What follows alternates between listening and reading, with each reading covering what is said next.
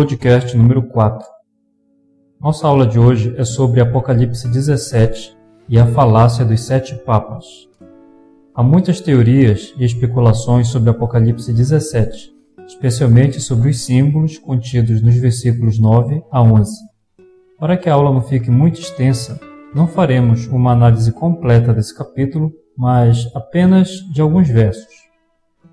Vamos ler Apocalipse capítulo 17, versículos 9 a 11. Aqui está o sentido, quem tem sabedoria. As sete cabeças são sete montes nos quais a mulher está sentada. São também sete reis, dos quais caíram cinco, um existe e o outro ainda não chegou. E quando chegar, tem de durar pouco. E a besta que era e não é, também é ele o oitavo rei, e procede dos sete e caminha para a destruição.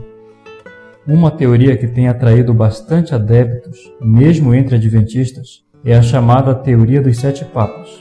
Os proponentes dessa teoria ensinam basicamente que as sete cabeças da besta escarlate mencionada em Apocalipse 17 representam sete pontífices que governaram desde 1929, que supostamente seria a data da cura da ferida de morte da besta, que ocorreu em 1798, e que essa sucessão numericamente específica nos levaria até a volta de Cristo. Originalmente, essa teoria apontava que João Paulo II seria o sexto rei ou a sexta cabeça e que o sétimo rei seria Bento XVI, cujo pontificado deveria durar pouco tempo.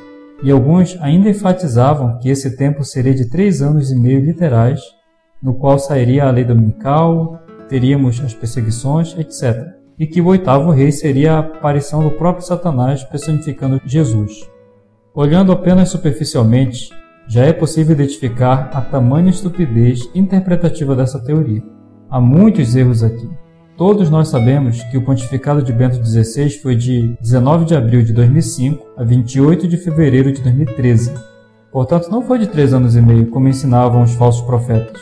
E nem tampouco aconteceu a lei dominical, não se desencadeou a perseguição e muito menos Satanás apareceu como o tal oitavo rei, como eles ensinavam. Já que eles falharam na predição, o que eles fizeram? Ao invés de admitirem que estavam em erro, eles fizeram alguns ajustes na teoria para fazerem novas predições. Basicamente, os argumentos atuais são que o Papa Francisco não é o oitavo rei, mas sim uma extensão do anterior. Ou seja, Bento XVI e Francisco seriam, na verdade, a sétima cabeça. Bom, não vou me alongar muito nos meandros dessa infantil teoria. O direito canônico católico ensina claramente que quando Bento XVI renunciou, ele deixou de ser papa. Ele não é mais papa. E isso é o que diz o direito canônico. Alguém dirá, mas ele não é o papa emérito? Esse título de papa emérito é apenas um título de cunho jornalístico não tem valor algum para a alegação de que Bento XVI ainda seja Papa. Mas aqui você percebe a manipulação da informação para tentar justificar as heresias. Se amanhã Bento XVI falecer, quero saber qual será a próxima manobra que esses falsos profetas farão para enganar os irmãos. Como eu disse, há vários erros nesses ensinos propagados por aí. Vamos analisar alguns. Vamos começar pela questão da data, de 1929, porque essa data é crucial nessa teoria pueril. O Dr. Demóstenes Neves publicou um artigo em maio de 2005 sobre essa questão da data. Eu vou destacar aqui alguns parágrafos. A declaração de que a cura da chaga mortal Apocalipse 13, 3, feita na besta, ocorreu em 1929, com a devolução das propriedades papais por Mussolini, é equivocada por várias razões, como segue. Então aqui o Dr. Demóstenes começa a enumerar alguns pontos que devemos é, considerar. A chaga ocorreu em 1798, com o exílio do Papa. Logo em seguida houve o retorno da administração papal em 1801, bem antes de 1929, o que significa que, se o início da cura deve ser contado após o primeiro retorno aos seus territórios, essa cura deveria ser contada a partir de 1801, o que joga por terra toda a matemática profética enganosa. Se a chaga somente foi curada por causa da devolução dos territórios, então a feitura da chaga somente houve quando os territórios foram efetivamente tomados, em 1870. Nesse caso, não houve chaga em 1798, porque não se tomou definitivamente os territórios nessa ocasião.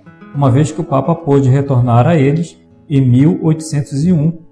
Isso implica dizer que a data de 1798 para a Chaga também estaria errada, o que contraria o livro Grande Conflito. Onde estariam os 1260 anos cujo término é estabelecido em 1798? Fixar 1929 como a data da cura da chaga é arbitrário e desprovido de base histórica e profética. Apesar de ser um acontecimento importante, a chamada devolução de territórios papais em 1929 não significa que a cura ocorreu definitivamente nessa data. Lá em Apocalipse 13, no versículo 3, fala que quando a cura acontece, toda a terra se maravilhou seguindo a besta. Isso ainda não aconteceu, a gente não vê a terra toda se maravilhando seguindo a besta. Então não houve cura em 1929, isso é uma falácia. O Dr. Demortines continua dizendo: Lamentavelmente, por desconhecimento ou má fé, e para favorecer o alarmismo que alimenta interpretações fantasiosas e conflitam com a Bíblia e o espírito de profecia, Muitos desconsideram que Pio VI foi ao exílio em 1798 e lá morreu em 29 de agosto de 1799. O poder central da Igreja ficou destruído por apenas sete meses. Os cardeais, no entanto, em Vênice e sob a proteção da Áustria, elegeram outro Papa, Pio VII, em 14 de março de 1800. Portanto, a Igreja Católica ficou sem Papa por menos de um ano. Pio VII voltou ao poder e a Roma em 1801. O tempo total do exílio papal foi de quase dois anos. Honestamente, se a restauração do Papa a Roma e o retorno do papado do exílio e as suas propriedades devem ser consideradas, então que seja a data imediata de restauração papal após a chaga, ou seja, 1801. As propriedades papais foram tomadas e devolvidas várias vezes. Por exemplo, as propriedades papais foram tomadas em 1798, mas foram devolvidas em 1801.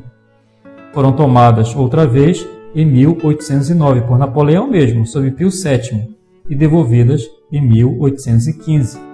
Tomadas outra vez em 1849, na Revolução Italiana, no tempo de Pio VIII, e devolvidas em 1850 a Pio IX, e finalmente tomadas em 1870, no movimento de unificação italiana, e devolvidas a Pio XI em 1929, no acordo extremamente desvantajoso para o papado. Agora o papado possuía apenas um bairro de Roma, 44 hectares, quando nos dias de Pio VI possuía vários estados italianos, algo em torno de um terço da Itália. Na própria Itália, na década de 80, o papado perdeu por cassação do governo o direito à pensão que o Estado pagava aos seus religiosos e, apesar da insatisfação, o seu poder não foi suficiente nem mesmo para assegurar esse benefício. A data de 1929 é meramente um referencial, não de aceitação mundial do papado, mas de parte de um processo de restauração da influência papal. A história demonstra que foi apenas uma estratégia de Benito Mussolini para atrair a boa vontade dos católicos e da opinião pública para sua causa, uma vez que o papado até então jamais havia oficialmente reconhecido o acordo de 1870. Sua situação na prática permaneceu virtualmente a mesma e com os mesmos privilégios obtidos desde 1870.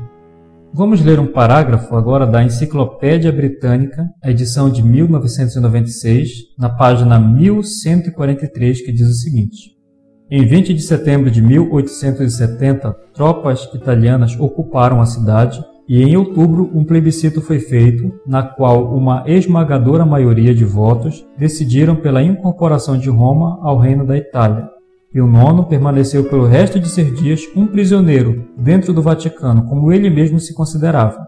Ele recusou quaisquer relações com o governo italiano, uma vez que tais relações dependiam de lei aprovada pelo parlamento italiano em novembro. O governo do Papa permaneceu intocado apesar da perda de seus domínios, e em compensação receberia uma soma anual de dinheiro. Ele estava autorizado a conduzir suas próprias relações diplomáticas com outros poderes, nações, e ter autoridade exclusiva dentro do Vaticano e num pequeno distrito ao seu redor. No resto da Itália, Igreja e Estado permaneceram separados. Portanto, embora o papado não tenha formalmente reconhecido o fato até a concordata de 1929, a questão de Roma já estava decidida. Isso é o que diz a Enciclopédia Britânica. Isto é, Roma não mais lhe pertencia, e embora a mera condição de administrador da área do Vaticano tenha mudado a partir de agora para proprietário, os estados papais perdidos nos combates até 1870 não foram devolvidos em 1929, restando somente uma pequena porção que permanece até hoje. Portanto, deveríamos dizer que a cura começou a ser feita em 1801 e que 1929 é apenas parte desse processo e apenas do ponto de vista formal, uma vez que a situação desde 1870 não se alterou muito. Assim, não se poderia chamar 1929 de cura e nem mesmo de seu começo, apenas parte do processo de restauração do seu prestígio após a chaga de 1798. Sendo assim, qual data escolher para a suposta cura? 1801, 1815, 1850 ou 1929? E os intérpretes, entre aspas, façam a escolha a seu gosto. Se houvesse que se escolher alguma data, que fosse então a que se seguiu a chaga, 1801, e não 1929, que foi mais um ato benevolente de Mussolini e no qual o papado amargou a perda irreparável dos estados italianos perdidos juntamente com a posse de Roma ao fim do movimento de unificação da Itália em 1870. Nem de longe uma recuperação de poder e território do papado como na época anterior a 1798. O Apocalipse é claro ao dizer que a besta, papado, não tem poder algum até que a segunda besta, Estados Unidos, lhe conceda, ordenando que adorem a primeira besta. Leia-se Apocalipse 13. Buscar poder na primeira besta, papado, é ir na contramão da Escritura. A cura da chaga não depende de uma data, certo? Mas de uma recuperação lenta e progressiva, como mostra a história e afirma o espírito de profecia. Ellen White declara, se referindo ao papado, que o seu crescimento em poder e aumento de sua força já estavam ocorrendo na época em que o livro Grande Conflito foi escrito, em 1888, e faltava-lhe apenas a oportunidade para reiniciar a perseguição. Você pode ver essa referência no Grande Conflito na página 586, no último parágrafo. Isto é, a restauração já estava ocorrendo antes de 1929. O comentário bíblico adventista do sétimo dia diz assim: Houve um gradual ressurgimento na vida do papado nos anos seguintes à Revolução Francesa. Comentário Bíblico Adventista, volume 7, página 817. Veja, não foi necessário esperar até 1929. E mais um detalhe: mesmo depois da devolução das terras ao papado, este permaneceu sem força por décadas, a cura começou bem antes, com o retorno do exílio e a recuperação gradual do prestígio papal. Ainda hoje, essa recuperação plena depende de inúmeros fatores e somente se tornará realidade quando seu poder for como antes de 1798. E isso se dará por concessão da segunda besta. E finalizando esse tópico, podemos afirmar que a data de 1929 como sendo o início da contagem dos sete papas simplesmente está errada, está equivocada. Somente uma pessoa desonesta não vai aceitar os fatos. Agora vamos fazer a análise sobre a questão dos símbolos. Lá no texto bíblico são mencionados sete montes ou montanhas. Na Bíblia, irmãos, montes ou montanhas significam impérios e não reis individuais. Vamos ver um exemplo. Pagarei ante os vossos próprios olhos a Babilônia e a todos os moradores da Caldeia toda a maldade que fizeram em Sião, diz o Senhor. Eis que sou contra ti, ó monte que destróis, diz o Senhor, que destróis toda a terra. Estenderei a mão contra ti, e te revolverei das rochas, e farei de ti um monte em chamas. Jeremias capítulo 51, versículos 24 e 25. Kenneth Strand afirma que quando procuramos pelo uso escriturístico do vocábulo montanha nos casos em que a palavra é empregada como um símbolo, nunca encontramos montanha usada para simbolizar um monarca ou governante individual. Nunca. Em vez disso, a encontramos sendo usada como símbolo para uma nação ou império. Em Apocalipse 17 também diz que esses sete montes são também sete reis. É interessante observar aqui, irmãos, que Segundo essas falsas teorias, esses sete reis são reis pontífices. Novamente vemos mais absurdos. Onde em Apocalipse 17, mesmo no texto original em grego, onde está escrito pontífices? Não há nada, absolutamente nada no texto bíblico que diga isso. Agora, se vamos até o livro de Daniel e vemos como a própria Bíblia interpreta o significado de rei ou reis, fica muito claro. Vejamos. Estes grandes animais, que são quatro, são quatro reis que se levantarão da terra. Daniel 7, versículo 17.